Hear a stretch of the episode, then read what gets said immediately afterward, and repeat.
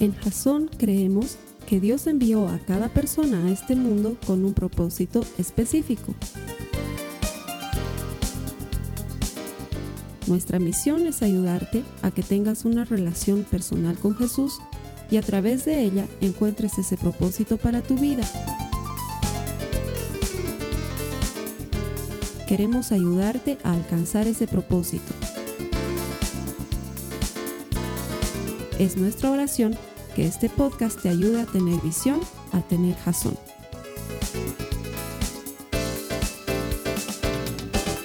Quiero que entremos a la tercera semana de Cambia tu mundo en 52 días. Y te voy a poner un poco en contexto. Este hombre del que estamos hablando durante este mes se llama Nehemías. Probablemente uno de los líderes más importantes de la Biblia, porque pasó de ser un copero, un mayordomo, a transformarse en el gobernador de una provincia y cambiar lo que durante 140 años había sido vergüenza y oprobio para su pueblo en algo que se transforma en gloria y en enseñanza de generación en generación por haberle creído a Dios. Durante 140 años los muros habían estado tumbados y la gente se burlaba de los israelitas porque decían, miren lo que hizo su Dios con ellos por desobedientes. Y estos muros no solamente los tenían a merced de sus enemigos, sino que los tenían como muestra de lo que es desobedecer a Dios. Y durante 140 años nadie había hecho nada. Y en 52 días, en 52 días, milagrosamente un hombre logra motivar a la gente para que juntos reedifiquen un muro que había estado caído durante 140 años. No es poca cosa.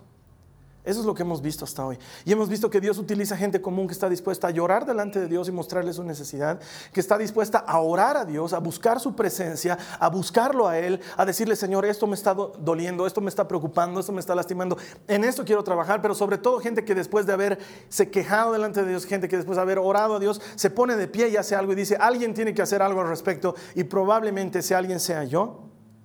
Y entonces empiezan lo que se llama una jornada de liderazgo donde declaran claramente lo que van a hacer, como Nehemías, voy a reconstruir la muralla claramente, porque si no sabes claramente lo que tienes que hacer, nunca lo vas a poder hacer.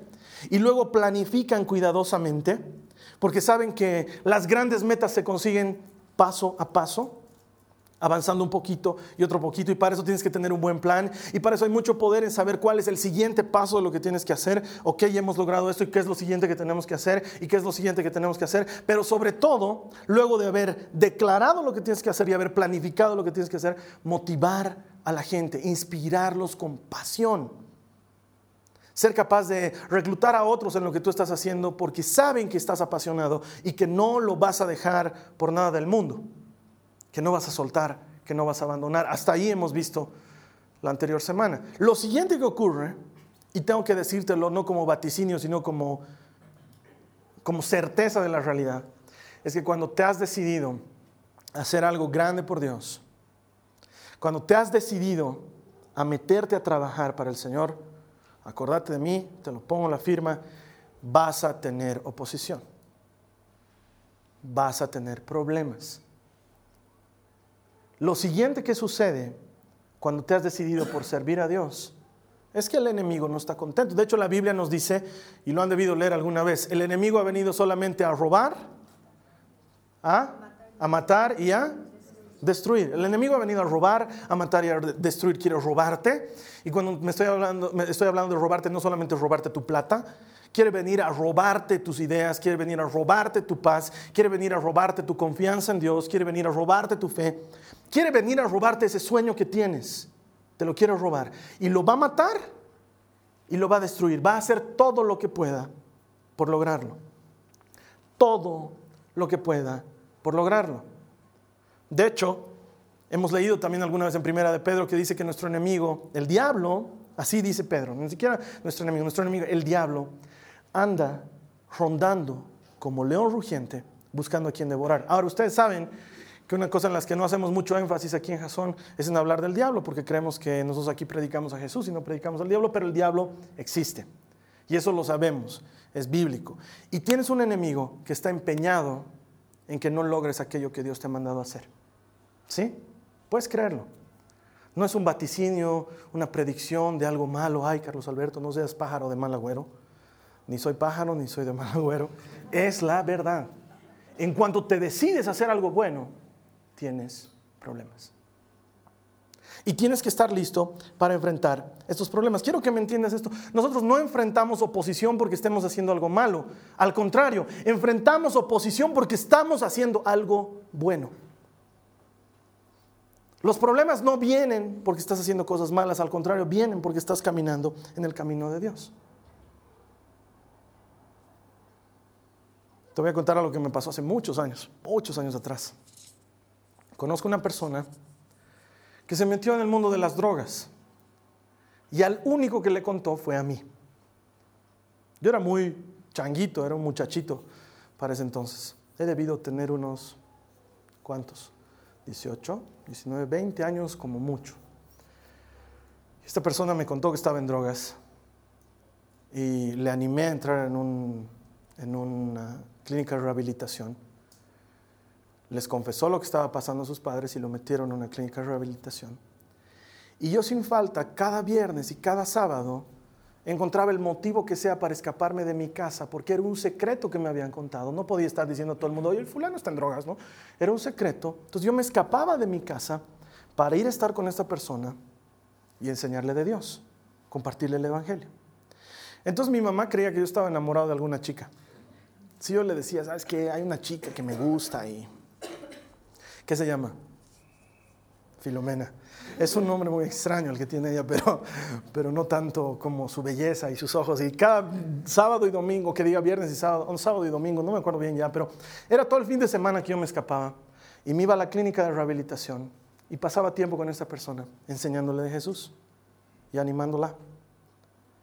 Y un tiempo más tarde, su familia, que creían que solamente ellos sabían el problema, se enteraron que yo sabía el problema y no encontraron mejor cosa que echarme la culpa. Es la verdad. Me había pasado como dos o tres meses ayudando y ministrando a esta persona. Y lo siguiente que pasó es que empezaron a echarme la culpa. El Carlos Alberto es el que lo ha hecho caer y el Carlos Alberto es el que lo ha llevado por mal camino. Y si él no hubiera guardado el secreto tanto tiempo, hubiera salido antes del problema y no sé qué. Y yo lo único que decía en ese momento, yo todo lo que he tratado de hacer era bueno. Nunca he tratado de hacer algo malo. Y esta persona se escapó del Instituto de Rehabilitación y a partir de entonces empezó a escapar de cuánto instituto lo agarraba, de cuánto lugar lo agarraban, y se escapaba y se venía conmigo. Y yo le decía, no, ya, ya no quiero ayudarte porque tengo problemas por ayudarte. Porque se supone que estoy haciendo algo bueno y lo único que recibo a cambio de hacer algo bueno es que me echan la culpa. ¿No te ha pasado alguna vez? ¿No te has echado la culpa del que ha roto la ventana en tu curso y a ti te han quitado los puntos y el que ha roto la ventana se ha enojado contigo encima? ¿No te ha pasado alguna vez? Haces algo bueno y tienes problemas por hacer algo bueno. Porque quiero que lo entiendas claramente, no enfrentamos oposición por hacer cosas malas, sino que es al contrario, por hacer cosas buenas es que viene la oposición y deberías estar seguro de que estás haciendo algo bueno cuando hay oposición. Si no tienes oposición, probablemente no estés haciendo las cosas bien. Si no te cuesta seguir a Cristo, probablemente no estás siguiendo a Cristo. En serio, de verdad. Tiene que haber oposición. Alguien tiene que levantarse, alguien se tiene que estar burlando de ti. Te ha debido pasar. Alguien te ha debido apuntar con el dedo y te ha debido decir, ah, alguien te debe poner zancadilla cada que estás por llegar el domingo a la iglesia. Alguien debe estarlo haciendo si es que estás siguiendo a Dios de todo tu corazón. Porque seguir a Dios no es un paseo, es la verdad. Jesús dijo, en el mundo hay aflicción. Seguirle es difícil, hay que pagar un precio, pero cuando le sigues, la vida cambia para siempre. Y eso era lo que sabía Nehemías. Mira, vamos a ir al capítulo 4, los versos 1 al 3. Nehemías 4, 1 al 3. Este sí ya lo debes tener bien marcado en la Biblia porque son tres semanas que estamos leyendo Nehemías capítulo 4, versos 1 al 3. Si tú necesitas una Biblia, ya sabes lo que tienes que hacer. Debajo de mí aparece un botón muy grande donde puedes conseguir una Biblia en línea. Nehemías 4, 1 al 3. Vamos a leerlo. Dice. Cuando Zambalat se enteró de que estábamos reconstruyendo la muralla, se enojó muchísimo. Se puso furioso y se burló de los judíos, diciendo ante sus amigos y los oficiales del ejército de Samaria, ¿qué cree este haciendo este pobre y debilucho grupo? ¿Qué cree que están haciendo, perdón, este pobre y debilucho grupo de judíos? ¿Acaso creen que pueden construir la muralla en un día por tan solo ofrecer unos cuantos sacrificios? ¿Realmente creen que pueden hacer algo con piedras rescatadas de un montón de escombros y para colmo piedras calcinadas? Tobías, la monita, que estaba a su lado, comentó, esa muralla se vendría abajo si, si tan siquiera un zorro caminara sobre ella. Lo primero que sucede cuando has decidido marcar la diferencia para Dios es que vas a enfrentar oposición. Y la primera oposición viene desde afuera. Estaban felices Nehemías y su grupo construyendo la muralla y dice que un grupo de gente empezó a burlarse de ellos y sobresalió Zambalat y Tobías. Zambalat era uno de los que no era judío y que estaba acostumbrado a someterlos a los judíos y a cobrarles impuesto por pasar por su territorio y a sacarles una ganancia. Y lo primero que sucedió es dijo, aquí se me va a acabar la ganancia cuando estos construyan su muralla y empezó a burlarse de ellos. Pobres judíos, miserables. 140 años que son la burla de la gente y ahora piensan que pueden reconstruir una muralla en unos cuantos días. ¿Creen que su Dios no se ha olvidado de las macanas que han hecho antes? Judíos, miserables. Y se empieza a burlar de ellos. Se empieza a burlar de lo que estaban haciendo. Piedras calcinadas, claro, porque todo lo que había sucedido en Jerusalén había sido un incendio y todo se había destruido. ¿Y con qué material iban a trabajar los judíos si no tenían material? Empezaron a sacar material de lo que quedaba y de eso vino Zambalat se burlaba. Y luego vino Tobías y se burlaba más. Le decía, imagínense, basta con que un zorro se trepe en ese murete y se va a caer. La oposición va a venir desde afuera. Y te ha debido pasar. Es una de esas situaciones en las que sientes que has avanzado un paso, pero has retrocedido dos pasos. Sientes que has ido en buena dirección y sientes que has vuelto hacia atrás. Agarras y dices, ok, vamos a pelear contra las deudas y vamos a salir de deudas y a partir de ahora nos vamos a amarrar los cinturones y vamos a avanzar hacia el frente y no más deudas y a la siguiente semana te chocas el auto. Y dices, pucha, ese gasto no estaba previsto. Y dos semanas más tarde se enferma tu hijo. Y dices, ese gasto no estaba previsto y otra vez tengo que sacar plata de donde no hay. Y estabas comenzando a hacer bien las cosas y las cosas de repente te salen mal. Dices, ok, me voy a buenar con mi esposa. Basta de tanto pleito, basta de tanto enojo, basta de tantas macanas. Entonces vas y hablas con tu esposa y le dices, mi amor, trabajaremos en esto. Ok. Y la esposa dice, sí, yo he pensado lo mismo, mi amor, trabajaremos en esto, haremos funcionar nuestro matrimonio. Y en lo que están haciendo funcionar su matrimonio se enteran con que el hijo había estado en drogas. O se enteran con que la suegra se está viniendo a vivir a la casa. No sé. Y sientes que has avanzado un paso y que has retrocedido dos pasos. O dices, desde ahora voy a seguir a Dios con todo mi corazón y te paras delante de tu familia, todo predicador y profeta, y le dices, ¿saben qué? ustedes elijan a quién van a servir hoy, pero les aseguro que mi casa y yo serviremos al Señor. Y desde entonces empiezas a buscar a Dios y a ir a la iglesia y orar, y uno de tus hijos te sale con papá, ¿sabes qué? No sé si realmente creo que Dios exista. No sé si estoy seguro de que Dios exista. O sabes que no, no me hablen de orar porque Dios me ha fallado y he decidido dejar la Biblia y dejar la oración. Entonces dices, justo, justo cuando estaba llevando a mi familia a Jesús, me tiene que salir este con esas macanas. Y sientes que has dado un paso hacia adelante, pero has dado dos hacia atrás. Y desde afuera viene el desánimo. A nosotros nos ha pasado algo similar y ya te lo he contado mil veces.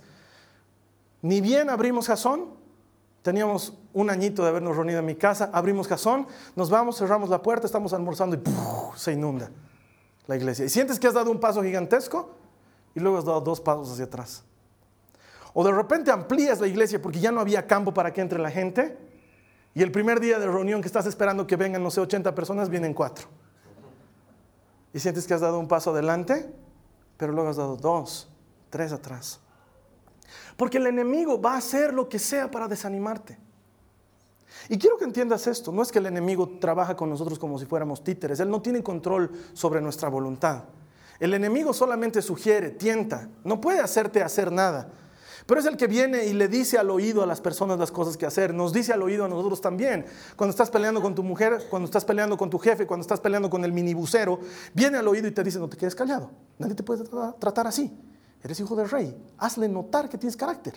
Saca ese puño del bolsillo. Saca ese puño del bolsillo. El enemigo es el que te dice cosas como esas. Y el enemigo es el que, cuando tú quieres hacer algo bueno, se las ingenia para que los demás te desanimen desde afuera. El desánimo viene desde afuera. Tengo un amigo que recién agarra y dice, hermano, sabes que ya me he cansado, gano muy poco en este empleo, me, me explotan demasiado, voy a abrir mi propia empresa. Y lo primero que le digo es, me encanta la gente visionaria, hazlo hermano, te voy a estar apoyando, voy a estar orando por ti y en qué más te puedo ayudar. Y se lanza a abrir su empresa. Y lo siguiente que sucede es que su esposa le dice, ¿qué vas a poder? Apenas si ganabas un sueldo. ¿Qué vas a poder tú solito con tu empresa? Porque lo siguiente que viene no es el desánimo, sino las críticas. Lo mismo que pasó con Zambalat y Tobías. Agarras y dices, siento en mi corazón que deberíamos ocuparnos de niños, huérfanos. Sí, y empiezas a encontrar gente que es afín contigo y dices, haremos algo, ¿qué tal si les damos un desayuno cada mañana o les llevamos juguetes? Y empiezas a trabajar en eso y luego aparece tu mamá o tu suegra que te dicen, ni a tus guaguas estás pudiendo cuidar y quieres cuidar guaguas ajenas. Y te desanima. O agarras y dices, quiero comenzar un, nuevo negocio, quiero meterme en algo diferente porque sé que si genero aquí ingresos vamos a poder ayudar a otras personas. Y viene tu papá y te dice, ni la universidad has terminado, vas a terminar un negocio. Siempre comienzas, nunca terminas. Y las críticas empiezan a llegar. De hecho, hay personas que me preguntan, Carlos Alberto, ¿tú enfrentas críticas? ¿Te critican? Y les puedo asegurar que desde el día uno que he puesto un pie en este planeta me critican. Me gustaría decirle que desde el día que he conocido a Jesús, no, desde el día que he puesto un pie en este planeta, me critican. He aprendido a vivir con la crítica como quien convive con un parásito que está a su lado.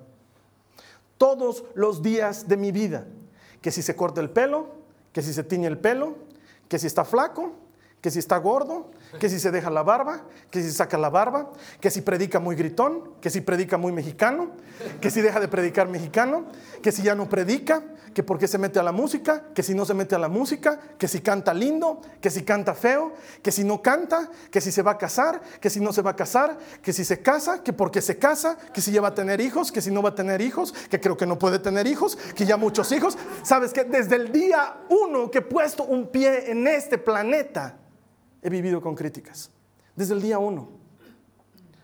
Pero cuando más he aprendido a vivir con críticas, ha sido desde el día en que he decidido servir al Señor. Este tipo está loco. En mi familia, mis abuelitos que me amaban con todo su corazón, con toda su alma y con toda su mente, me decían traga hostias. La reñían a mi mamá. ¿Cómo le permites?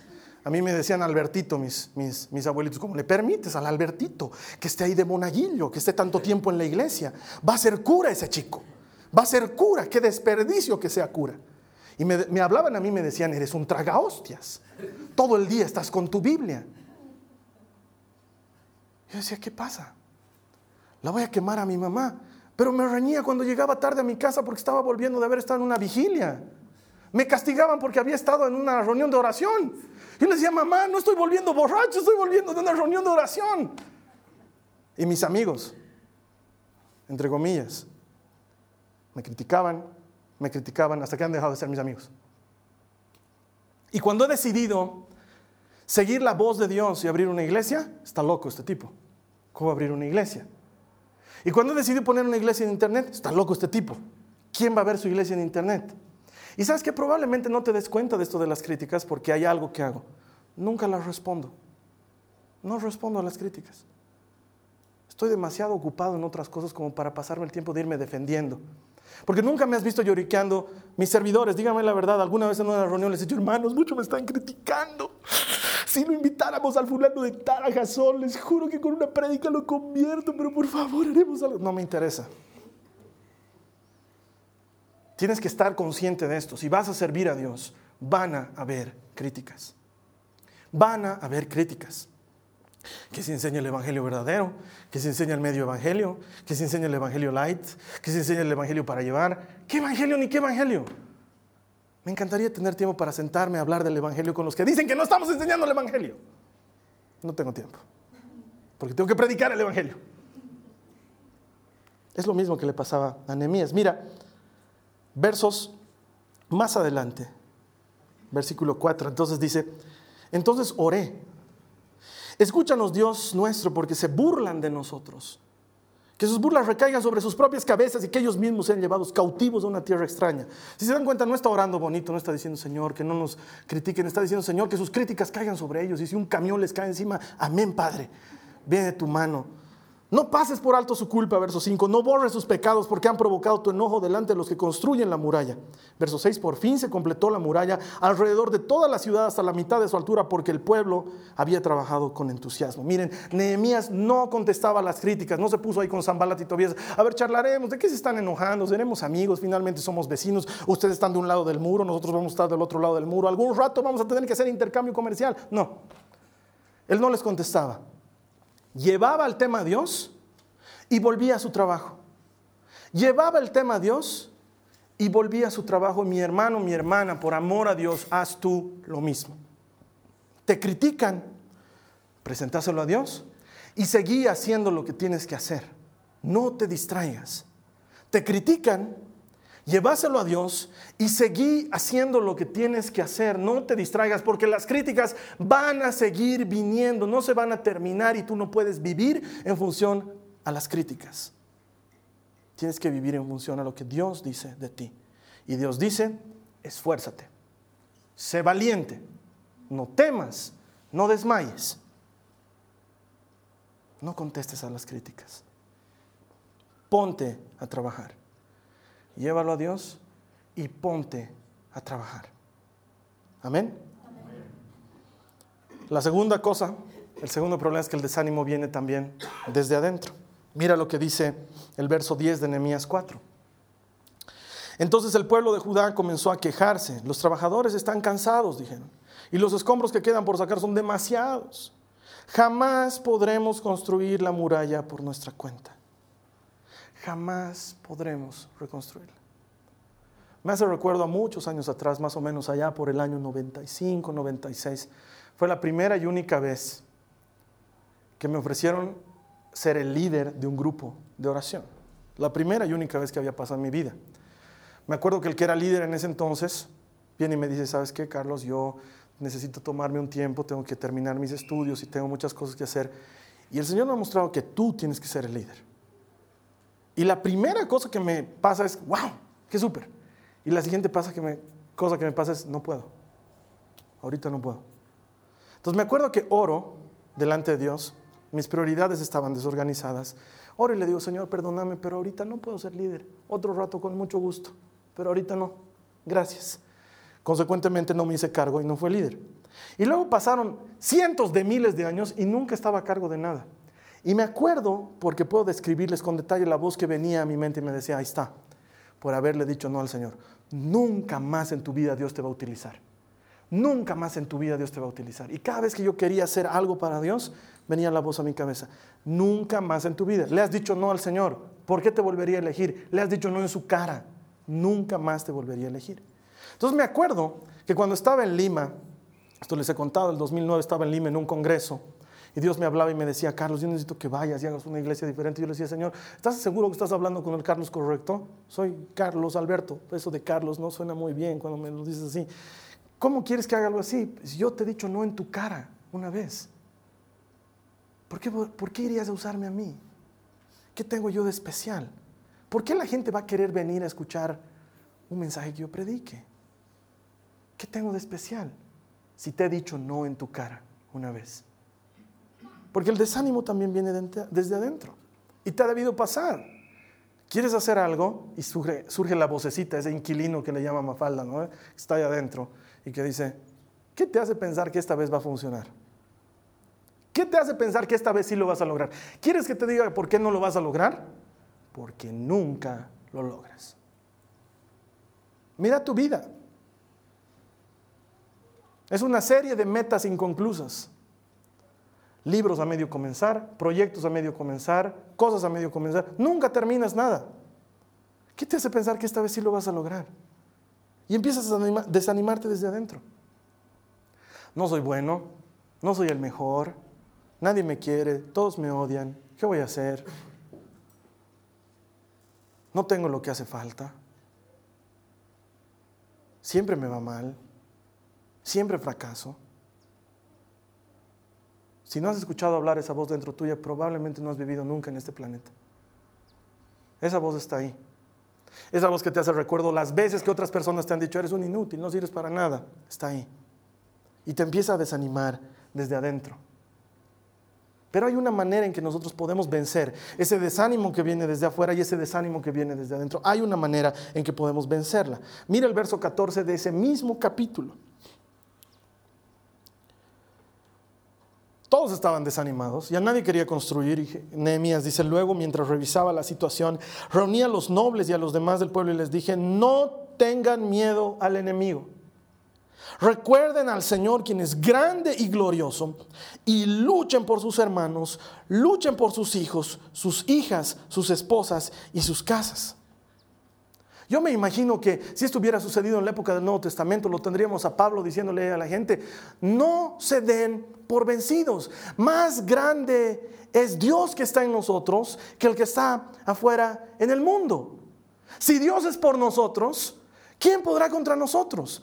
¿Quién podrá separarnos del maravilloso amor que tenemos en Cristo Jesús? ¿Hambre?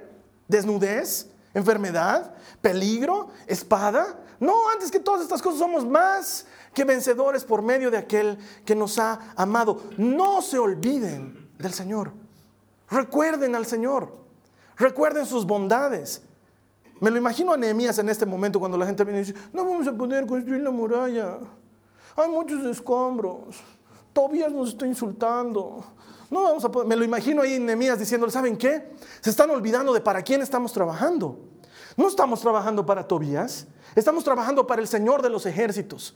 ¿Se acuerdan cuando estábamos en Egipto? ¿Cómo nos sacó con mano poderosa? ¿Se acuerdan las plagas que les mandó a los egipcios? ¿Se acuerdan cómo abrió el mar en dos para que pasáramos en seco? Ni un solo día nos faltó comida, ni un solo día se nos desgastó el vestido, se nos arruinó los zapatos. Y pasamos con vida y llegamos a una tierra grande. Y esa tierra ahora está caída, no la vamos a levantar. Peleen por sus hijos, peleen por sus padres, peleen por algo. Eso es lo que les está diciendo Nehemías. Acuérdense que Dios es bueno. Acuérdense que Dios está ahí. Dense cuenta para quién están trabajando. No están trabajando para un hombre, están trabajando para Dios. Y cuando yo me estoy desanimando, trato de hacer lo mismo. Me acuerdo de este viaje que te he contado y cómo estaba en Lima, sin haber tenido un peso para viajar, sin haber tenido pasajes, sin haber tenido carnet de identidad. Te lo he contado miles de veces, sin haber tenido cita con Marcos Witt. Todo lo tenía de gracia. Estaba ahí, en el Green Room, antes del concierto, con los mega pastores del universo. Y todos, hola pastor, ¿cómo estás? Y yo decía, no, no soy pastor. No soy nada. ¿Qué hago aquí? Quiero irme a mi casa. Y sin embargo estaba ahí. Entonces cuando las cosas me están saliendo mal, cuando las cosas no están saliendo como yo espero, me acuerdo y digo, Dios, si has podido hacer eso para darme la loca idea de iniciar Jason, puedes hacer cientos de miles de cosas diferentes. Y cuando veo que las cosas no están saliendo como yo esperaba, cuando la enfermedad molesta, cuando las deudas molestan, cuando muchas cosas molestan en la vida, me acuerdo de esa vez que también te he contado cuando mi papá se estaba muriendo en mis brazos porque yo le había dado respiración de boca a boca cuando se desmayó, ¿te acuerdas? Se desmayó y yo voy y le doy respiración de boca a boca y luego atragantarse con su lengua y mi papá se está muriendo en mis brazos y aparece un hombre que no sé de dónde aparece, no tengo idea quién es, y empieza a darme instrucciones. Me habla y me dice, Carlos Alberto, pon la cabeza de lado, abrir la mandíbula cuidado te muerda porque es el músculo más fuerte del cuerpo, sacale la lengua, échenle agua encima, va a reaccionar. Un tipo me hablaba, no sé quién era. Cuando mi papá reaccionó, busqué el tipo y ya no había. Y esa noche mientras oraba, el Señor me dijo, el mismo Dios que estuvo contigo hoy en ese estacionamiento mientras tu padre se moría y no dejó que se muera, es el mismo Dios que estará contigo todos los días de tu vida. Entonces cuando me está pasando alguna cosa de esas que me saca de balance, digo, el mismo Dios que estuvo conmigo ahí puede estar conmigo hoy. El mismo Dios que me ayudó en esa oportunidad es el mismo Dios de ahora.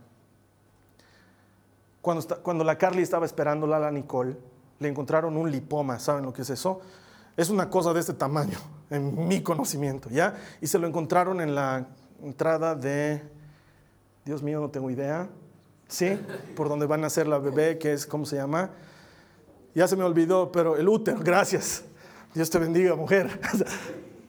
y cuando el médico ve eso, Está haciéndole el examen a la Carly, la bebé está así grandota en la panza. El médico dice, acabáramos. ¿Qué es esto? ¿Se dan cuenta lo que me hace el médico en ese rato? Yo, ¿qué, qué, está pasando, doctor? No sé, no sé qué es esto. Así con cara de preocupación. Y así, ¿qué hago? ¿Qué hago? Les juro, el médico, así no les voy a mentir. ¿Qué hago? ¿Qué hago? ¿Qué hago? Ah, ya sé qué voy a hacer. Y de repente empieza una operación ahí ese rato delante de mis ojos. Mira esto, no, no quiero mirar, no quiero mirar, ven, vas a mirar lo que estoy haciendo. Me muestra y saca una cosa de este tamaño.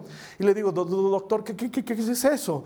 Y me dice, te voy a ser sincero, no tengo idea. Vamos a mandarlo al laboratorio para que lo analicen, ¿sí? Y cuando la Carly se salió de ahí, el médico me dijo, pueden ser muchas cosas buenas, pueden ser muchas cosas malas, no tengo idea. Esperaremos a que nos diga el laboratorio, no quiero asustarte. Ya me había asustado lo suficiente. Entonces, mientras estaba fuera del laboratorio, les voy a decir lo único que yo oraba al Señor. Yo le decía, Señor, aunque no me crean, no le decía, Señor, haz un milagro, Señor, que no... Le decía, Señor, dame la habilidad para entender el informe que me van a entregar. Porque necesito interpretar las lenguas en las que hablan los médicos, porque Dios mío, hablan en lenguas. Entonces, recojo el informe, entro en mi auto y le digo, Dios, tú eres bueno y yo no he estudiado medicina, pero sé que me vas a ayudar a leer este informe médico. Y lo abro y empiezo a leerlo. Y hermanos, no les puedo decir qué decía porque es como si hubiera leído chino, pero agarro y digo, o sea, por alguna razón lo entendía clarito. Entonces la llamo a mi esposa y le digo, Carly, no te preocupes, no es nada malo, es producto del embarazo que ha crecido. Y porque hay muchas hormonas y se va a pasar. ¿Y de cómo sabes? Me dice, tú confía en mí. Entonces me voy corriendo a la oficina del médico y el médico le dice, ah, había sido producto del embarazo por las hormonas, se le va a pasar. Cuando yo iba de camino a mi casa, le decía, gracias Dios, porque no solamente has hecho más de lo que yo esperaba, sino que me has ayudado a leer ese desgraciado informe médico en lenguas extrañas. Entonces cuando las cosas se presentan delante de mí, así, le digo, Dios, si tú has podido cuidar a mi esposa, y a mi bebé en ese momento en que las cosas parecían terribles, porque yo hubiera querido que lleguen ese día a mi casa. Parecía velorio, mi esposa era tirada en cama, sus papás alrededor, mis papás con una vela. Era terrible, era terrible. Ahorita suena chistoso, ese rato era horrible. Entonces yo le digo, Dios, el mismo Dios que estuvo ahí conmigo, el mismo Dios que me puede ayudar a entender un informe de laboratorio, es el mismo Dios que me puede ayudar a entender esto ahora. Acuérdate del Señor. Acuérdate de todas, esas veces que ha estado ahí, que te ha mostrado su gloria, que ha estado contigo, haciendo milagros, mostrándote que nunca deja, que nunca abandona. Ese es el Dios para el que estás trabajando. Eso es lo que les está diciendo Nehemías a su gente. Y les está diciendo, luchen. Mi hermano, lucha por una causa. Cuando luchas por ti, te puedes dar por vencido. Te puedes dar por vencido. Cuando se trata de ti, te puedes dar por vencido. Cuando llegamos tarde en la noche a la casa, la Carly me dice, ¿tienes hambre seguro? Yo le digo, sí, pero no. Pero andate a comprar algo. Yo por mí solito, no salgo. Porque por mí me doy por vencido. Pero cuando ella me dice yo tengo hambre o falta leche o la Nicole o la María Joaquina, esto, ese ratito salgo en el auto, sean las 3 de la madrugada y si tengo que ir a Chuquiaguillo voy a ir, no tengo problema porque estoy luchando por una causa que es más grande que yo. Lucha por una causa. ¿Por qué causa estás luchando? Lo venimos hablando hace tres semanas. ¿A quién quieres atender? Necesitados, pobres, huérfanos, gente que no ha nacido todavía y que sus madres probablemente los aborten porque no saben que pueden darles vida. ¿Por qué causa vas a luchar tú? Lucha por una causa y no te des por vencido, porque si luchas por ti probablemente te des por vencido. Pero cuando te das cuenta que estás luchando por algo más grande que tú, por dejar una huella en este universo, no te vas a dar por vencido. No lo vas a hacer. Porque no estás luchando por ti, estás luchando por una causa. Y eso es lo que viene y les dice Nehemías, luchen por su causa. Esto no es un juego, el cristianismo no es un juego, es un campo de batalla. Y no peleamos contra carne ni sangre, peleamos contra el enemigo. Y el enemigo quiere que te desanimes. Y de parte del Señor vengo a pararme delante de ti a decirte hoy, no te des por vencido. Dios está peleando de tu lado. Vas a lograr hacer lo que Dios ha puesto en tu corazón. Lo vas a lograr. No te des por vencido. Te van a criticar, se te van a oponer, van a pasar muchas cosas en el proceso, pero hay uno que no te va a dejar, hay uno que no te va a abandonar, y su nombre es Jesucristo. Y te dice, no te des por vencido, no levantes las manos, no hasta que hayamos logrado todo lo que tenemos que lograr. Quiero que me creas. Hay gente que va a necesitar esos recursos que tienes que conseguir para apoyar ministerios. Hay gente que va a necesitar una madre que los atienda para que algún día sean el presidente o el ministro o el cambiamundos que van a ser. Hay gente que va a necesitar la comida que tú les vas a llevar porque probablemente esa noche si no comían se morían de hambre. Hay gente que va a necesitarte. Hay gente que va a necesitarte. Hazlo. hazlo.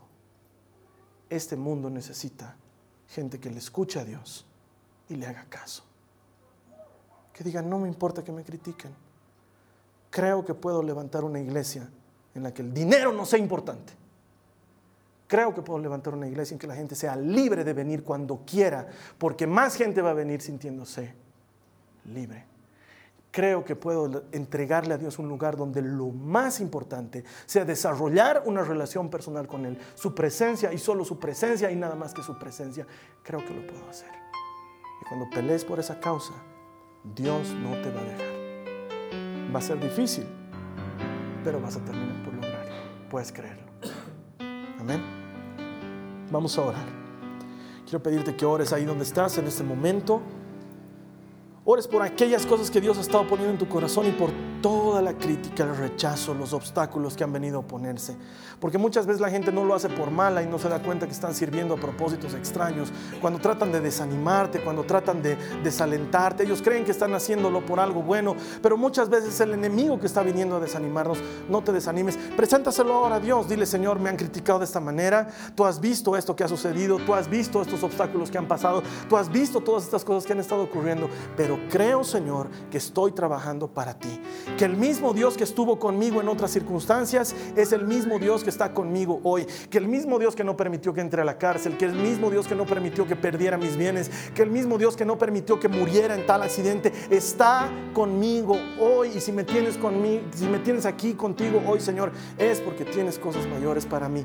Díselo a Él. No imagines la oración, presentásela, habla, pronuncia palabras. Dios no es un Dios imaginario, Dios es un Dios real, alguien a quien le hablamos. Háblale tú ahí, que estás conectado frente a tu computadora y dile, Señor, toma mi vida. Toma todo el rechazo que he sentido, toma todo el desánimo que he sentido, haz lo tuyo, Señor, y llévalo contigo. Y a mí dame la victoria que me has prometido. Señor, voy a pelear por tu causa hasta el último día de mi vida, hasta que no me quede aliento, hasta que no me queden fuerzas. Voy a pelear por tu causa, por lo que has sembrado en mi corazón. Sé que viene de ti. Te garantizo, te garantizo, porque la Biblia lo promete, que Dios nunca abandona a los que confían en Él. Puedes creer, Dios está contigo. Entrégale tu vida al Señor, no dejes de abrazarte de su palabra, síguelo buscando incesantemente. La siguiente semana terminamos Cambia tu Mundo en 52 días. Estoy seguro que con eso te he dado las herramientas suficientes para cambiar el mundo. Me va a encantar escuchar ese testimonio de aquí a algún tiempo cuando digas, una vez escuché un mensaje en una iglesia por internet que me animó a hacer esto que estoy haciendo hoy. Sé que lo puedes hacer, sé que Dios tiene un propósito para tu vida. Te invito a que no te desanimes en el propósito. Sé fuerte y sé valiente, dice el Señor, porque Él estará contigo todos los días de tu vida.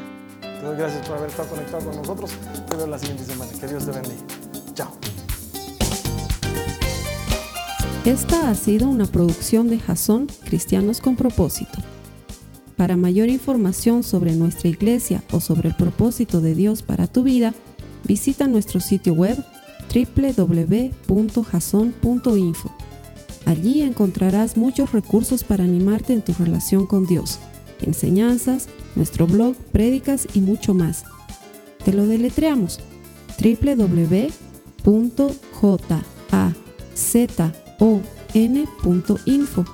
También puedes visitarnos en nuestro sitio en Facebook www.facebook.com barra Que Dios te bendiga abundantemente. Muchas gracias.